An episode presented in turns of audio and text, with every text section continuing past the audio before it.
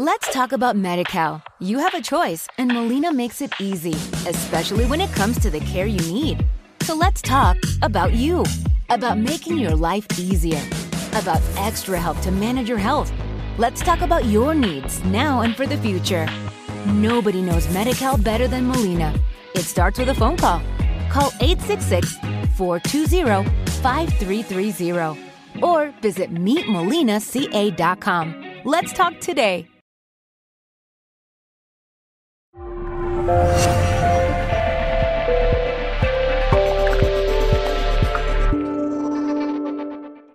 ¿Cómo trabajas tú la constancia cuando, cuando tienes esos momentos quizás de quiebre de decir, es que yo ahora me tengo que abrir camino en un país que no, que no es originalmente el mío? Quizás ya en Venezuela eras un cantante o eres un cantante reconocido, que tiene una trayectoria, que la gente te sigue, sigue tu talento. Em, ¿Cómo trabajas ese día a día de decir, vale, me estoy abriendo camino en un país nuevo y es prácticamente como, como empezar de cero, aunque ya llevo un recorrido ya ganado, ¿no? Sí, fíjate que yo siento, o mi opinión personal es que la, la, la verdadera universidad del venezolano no es la que estudiamos allá en, en Venezuela, que, que teníamos la, teníamos la posibilidad de, de, estudiar cuantas carreras quisiéramos, era demasiado accesible. Eh, eh, además es una cultura estudiar una carrera universitaria. Eh, la verdadera universidad es la de la vida, la de, la de emigrar. yo tengo la dicha de de haber trabajado casi toda mi vida en, con la música. Empecé estudiando ingeniería civil, algo que no se conectaba mucho conmigo. Luego a los 18 años decidí tomar este rumbo de la música eh, porque veía que era bueno, veía, veía que la gente se, se cambiaba, se, se, se, movía, volteaba la mirada cuando, cuando yo cantaba y, y siento que eso es lo que uno tiene que buscar. ¿Qué me, qué me motiva, qué me hace ser constante? Eso, el feedback de la gente. Eh, ahorita tengo una bonita experiencia de tocar en, en las calles de Madrid, luego de, de, lograr muchas cosas en mi, en mi país. Eh, luego de tocar en teatros, en salas, en, en, en, muchos eventos sociales muy importantes en, mi ciudad natal, Maracaibo. Eh, ahora es una nueva experiencia. Me tocó en la calle, que la calle es la calle, como decimos en Venezuela. Es ruda, te puedes encontrar. Eh, son 10.000 personas que pasan cada hora, cada hora y media en Preciados, que es donde tocamos. Imagínate la cantidad de personalidades que, que puedes ver ahí, que te puedes encontrar. Eh, yo me siento afortunado de poder llegar hace poco y, lograr trabajar en, en lo que soy y lograr. Creo que eso es lo más, el punto final a tu pregunta. ¿Qué, ¿Qué, es lo que hago yo para motivarme, para no decaer? Cantar. Creo que cantar es, eh, es mi medicina y a la vez mi profesión y mi estilo de vida. Cantar y, y hacer música. En un, en un mundo tan competido, porque yo considero que, bueno, todos los, los, sectores son competitivos, pero me refiero en el mundo de la música, que hoy en día están saliendo tantas cosas, son tantas, tantos talentos los que hay hoy en día. ¿Cómo haces para, para, trabajar el hecho de decir, vale, si yo quiero llegar a donde yo quiero llegar, a donde estoy proyectado, eh, ¿cómo trabajas el día a día? ¿Voy a mm, pararme todas las mañanas o voy a seguir, independientemente de que yo ahora estoy en un país donde quizás nadie me conozca o, la, los, nativos no me conocen, porque sé que hay muchos latinoamericanos aquí en España y especialmente en Madrid hay muchos venezolanos que ya se acerca a ti a las calles y dice, wow, estás aquí. Y bueno, eso tienes un terreno ganado, ¿no? Pero ¿cómo haces para no, para en este mundo tan competitivo poderte abrir camino y decir, vale, yo quiero llegar aquí y este es mi objetivo muy claro? Mira, hay varias, hay varias cosas claves que yo siento. Yo creo que uno tiene, como decía nuestro amigo Joan, ¿no? Decía eh, que, que, uno no le puede hacer caso a la gente, sino hacer caso a lo que tienes en la mente. Eh, creo que eh, yo intento hacer eso en, medio de un mundo de prejuicios, de un mundo donde, donde obviamente hay tendencias, hay modas, hay estilos. Eh, uno trata de, de, vaciar y de transmitir a, y de resumir a través de la música lo que tú eres. Eh, eso como punto primario. Como segundo punto, ver otros ejemplos. Yo, yo soy muy admirador de músicos españoles como, eh, como Alejandro Sanz, como la Niña Pastori, eh, que son músicos que, que hacen música que les gusta, pero a la vez están, están dentro de una industria que, que, a la que le tienen que responder. Entonces, eh, ese negocio que ellos hacen, buen negocio sano, sin dejar abandonar sus principios musicales eh, y, metiendo también lo que la industria le pide, me parece genial. Eh, todo el tiempo que ellos han, invertido, Alejandro San tiene... Bueno, tú ves una, una, carátula, una foto de la primera, del primer disco de Alejandro San y del último, y él mismo te podrá decir el, toda la transformación que ha tenido en su carrera. Yo creo que que como me dijo una vez un músico muy sabio en Maracaibo, me dijo, mi mi hijo es de cariño. De cariño. Me dijo, las carreras, las carreras no son de fuerza, son de resistencia. La música es una carrera de, de resistencia. Es resistir, es gota por gota, algún momento algo va a pasar. Y todos los momentos están pasando cosas. Todos los días a veces uno, tú cantas como dice la idea menos malo. Eh, decía el eh, Joan, a que habían días menos malos. Eh, ¿Por qué? Porque siempre tienen algo positivo. Siempre hay una persona que te ve, una persona que se te acerca. En estos días estaba cantando una canción muy, muy famosa en Venezuela, muy, que es muy particular para nosotros. y se me para un venezolano y llega, me da un abrazo y se va. Es, a ver, quizás ese día no me fue tan bien con toda la gente que quería, pero llegó esa persona y ya e, eso te reconforta. Es, es lo magnífico y lo maravilloso del arte, que, que es tan personal, es tan humano, que, que, que bueno, esa es una motivación. Una de las cosas que nosotros más eh, exaltamos cuando hablamos en el mundo del, coaching es no decir el por qué hago lo que hago, sino para qué hago lo que hago, ¿no? Y yo creo que es una de las cosas más que van más ligadas y entrelazadas al, hecho de mantenerte constante en hacer lo que haces, ¿no? ¿Para qué, Héctor, la música? Buena pregunta. Mira, yo personalmente es lo que me hace feliz. Eh, y creo que a este mundo, a nuestra sociedad, y hablo principalmente, siempre cito la de Venezuela porque tengo 29 años y 28 años de mi vida lo viví en Venezuela. Eh, esta es una nueva etapa, pero a nuestra sociedad, que es una sociedad tan violenta, una sociedad donde es tan difícil tender la mano, eh, creo que la música y el arte, bueno, vemos el ejemplo acá en España, tantas oportunidades que hay con el arte, tanta, tanta educación artística, eh, posgrados de arte terapia, mm. eh, doctorados en clown, que son los payasos de hospitales, cómo utilizan el arte para, para ser feliz. Creo que yo canto primero para ser feliz yo y, y ojalá alguien más pueda ser feliz y se pueda conectar con ese sentimiento. Súper importante. Yo creo que sobre todo la música tiene esa particularidad, ¿no? Que transmite muchísimas cosas y a la vez uno va, a que la está escuchando, que la está consumiendo, va viviendo diferentes eh, situaciones o momentos a través de esa música que un cantante eh, nos transmite. Y, creo que esa, esa, eso es como lo bonito de la música, ¿no? Que te lleva a diferentes viajes en diferentes circunstancias, ¿no? Em, ¿Cómo ha resultado para ti la experiencia de pasar de teatros, como decías, de salas, llenar conciertos, eh, lugares, eventos sociales, a, estar en las calles de Madrid? Mira, mi experiencia de cambio comenzó cuando fui a Chile a visitar, a visitar a mi hija, Abril. Visité a mi hija, iba a estar un mes, luego me venía a España y estuve 10 meses. Ah, la visita se hizo eh, larga. Se hizo larga la visita. Y, y, bueno, me tuve que acostumbrar, tuve que aprender a hacer otros oficios. Yo siempre como te dije, he tenido la posibilidad de, hacer música. Y, aprendí el arte del barismo, eh, el, café, el grano, el, cuánto gramaje, qué temperatura. Y también tuve oportunidad de cantar, luego ya casi al final.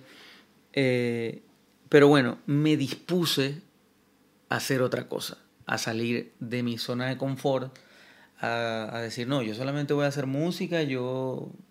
Porque a veces la zona de confort, tú crees que te, que te sube y te tienen en, en, una, en una eh, estandarte o en un lugar alto y lo que te hace es que te limita. Lo que hace es que te limita. Es como un, no sé, cuando una persona se, no sé, se, se, se enfoca solamente en una cosa, eso te limita. ¿Qué me permitió a mí la experiencia en Chile, específicamente en la Patagonia donde viví, que es un clima bastante rudo, bastante difícil? Eh, abrirme, abrirme a, nuevos oficios, a que, a que soy apto, eh, acto y apto para, para las cosas, para todas las cosas, para hacer muchos tipos de trabajo. Cuando ya llegué en Madrid yo lo veo, lo vi como algo más fácil, porque estoy haciendo lo que me gusta. Eh, creo que en un teatro caben mil, dos mil, tres mil personas, como mucho. Aquí pasan diez mil personas por hora. Wow. Entonces es el teatro más grande que he cantado. Claro la que calle sí. Preciado. Claro que sí. claro Entonces que sí. no, no se me hizo, realmente no se me hizo difícil. Quizás técnicamente, eh, bueno, uno está ya, ya cuando tienes un, un nivel de profesionalismo, que trabajas con INIR, con, con un ingeniero de sonido, de, que, te hace monitores, otro ingeniero te hace, hace el PA, que es lo que escucha la gente, eh, asistente, tú levantas las manos y ya tienes todo encima. Eh, ese tipo de cosas puede como pegarte un poco, te puede chocar, pero ya es normal, ya tengo más de un mes, un mes y medio tocando en Preciados y, y realmente haces muy buenos amigos, conoces lo que es la gente, conoces la cultura madrileña, también una cultura internacional, porque eh, una vez hice un, un tour acá y el, el, guía turístico decía, Madrid es una, es una ciudad de paso, eh, que siempre históricamente pasaban por Madrid y históricamente ha sido así, que apenas creo que van cuatro generaciones, tres generaciones que decidieron quedarse a vivir en Madrid. Entonces siempre va a ser una ciudad eh, muy multicultural y eso creo que es una universidad impresionante. Estar, creo que es un privilegio estar en Preciados cantándole a 10.000 personas de todas partes del mundo. ¿Dónde te ves de aquí a unos años? Mira, yo creo que viajando, tengo que tener... Una vez me preguntaron qué cosas cuáles son las tres cosas que necesito que son imprescindibles o que me llevaría para todos lados. Creo que me llevaría la guitarra, un pasaporte y obviamente la voz buena, en buen estado. Eh, quiero viajar mucho, quiero conocer, quiero seguir, eh, terminar este disco, empezar otro disco de una vez.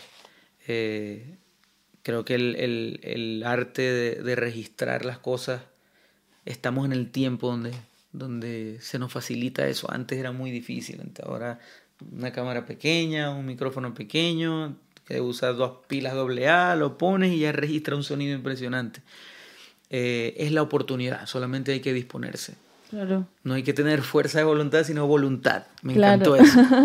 claro, total, que decía Raquel, ¿no? Eh, hay, una, hay una cosa que me causa muchísima curiosidad y es que hoy en día con el auge de las redes sociales, uno de repente ve un cantante, y no voy a poner, eh, eh, se ve muy evidente en el género, género urbano, ¿no? Pero no voy a hacer referencia a ninguno ahora, pero quizás de repente vemos como en las redes sociales se empieza a volver muy viral un tema y de repente aparece una persona que uno dice, esta persona sale de la nada y literal se hizo famosa de la nada. Y luego de ahí es un éxito tras otro, un éxito tras otro, un éxito tras otro. ¿Tú consideras que en la música eso sucede de la nada? ¿O, crees que la, que, la, que la voluntad y la constancia juegan un papel fundamental? Para nada. No, no siento que no, no hay nada de la nada. Todo tiene su costo y todo tiene su, su, a ver, su sacrificio. Te puedo hacer mención de una historia de Daddy Yankee. Él se llama Daddy Yankee porque iba a entrar a los Yankees en Nueva York. Se formó toda su vida para eso. Y luego tuvo una lesión que, que le impidió. Eh, pero fíjate todo el sacrificio. Él, él, dejó o, se quitó el paradigma que él iba a ser un beisbolista profesional, el mejor de todos, pues a la final se lesionó, no pudo más. ¿Qué hago? Y fíjate lo que es ahora. Eh, en mi caso, yo no puedo decir, ni quiero tampoco que, sea algo inmediato. Eh, creo que, bueno, yo la primera vez que canté como, como solista fue a los nueve años en una iglesia. Ahorita tengo 29, hace 20 años tengo cantando. Y, y bueno, si algo pasa ahorita no es de la nada. Ya son 20 años recorriendo, estudiando, estudiando género, bossa nova, música venezolana, esto, lo otro, equivocándome, buscando un, grupo, otro grupo, ahora que soy cantautor, que decidí hacerlo solo, no, no considero que, eh, habrán sus casos que, que sea de la noche a la mañana, que, es una industria que lo, que lo puede llevar, pero normalmente el, cantante, incluso el cantante que permanece en la mente de las personas, eh, es el cantante que tiene vivencia, un cantante o un artista que llegue de la noche a la mañana y no tenga nada que contar, puede tener muy ritmos pegajosos, muy bonitas canciones, pero no creo que perdure mucho en el tiempo. No trasciende no creo que trascienda. Claro. A nivel musical, ¿qué es lo que más esperas? ¿Qué es lo que más anhelas? ¿Con qué sueñas? Mira, quiero compartir con muchas personas acá. Eh, siempre ha sido un sueño. Estar en Madrid es una meta. Que desde muy joven, desde los 15 años, creo que me planteé. Eh, admiro mucho a Alejandro Sanz, admiro mucho a un cantante uruguayo que, que, se vino a vivir hace dos décadas para acá, un poquito más, Jorge Drexler. Eh, me gustan mucho los cantautores, eh, y sé que acá hay muchos cantautores, trovadores. Quiero compartir, quiero aprender, quiero aprender mucho de la música que respeto y admiro mucho los palos flamencos. Veo eso y, me quito el sombrero todo el tiempo porque es impresionante. Espero aprender, espero estar un buen rato acá en Madrid. Creo que vine a Madrid, eh, me siento como si estuviese en casa.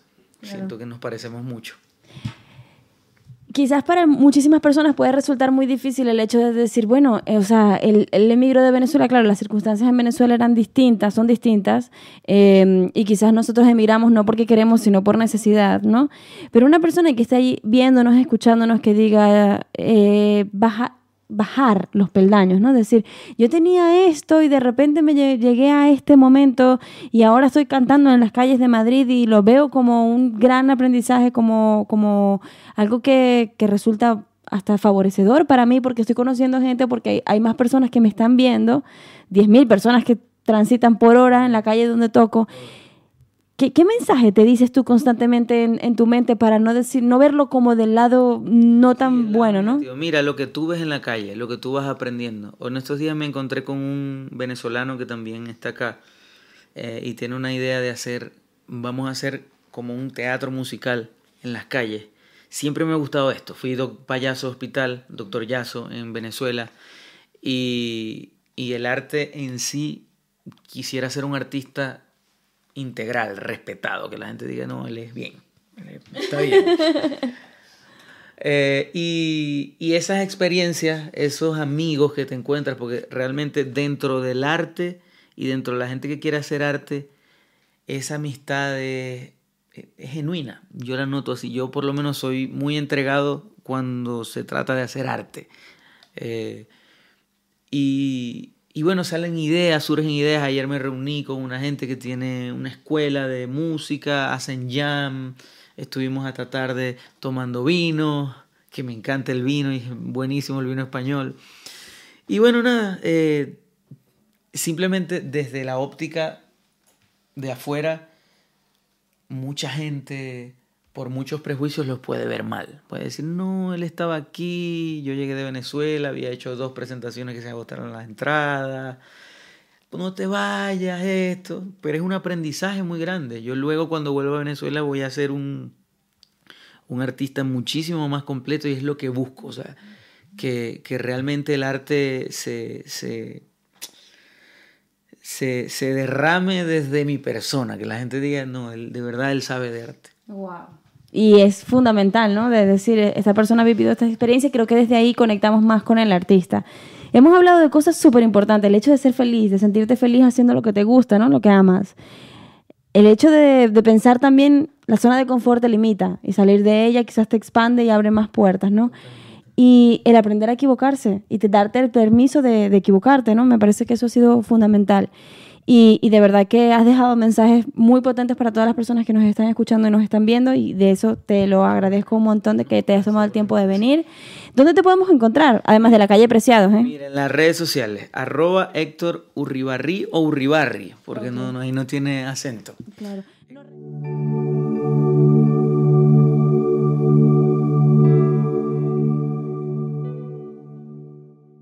Let's talk about MediCal. You have a choice, and Molina makes it easy, especially when it comes to the care you need. So let's talk about you, about making your life easier, about extra help to manage your health. Let's talk about your needs now and for the future. Nobody knows MediCal better than Molina. It starts with a phone call. Call 866 420 5330 or visit meetmolinaca.com. Let's talk today.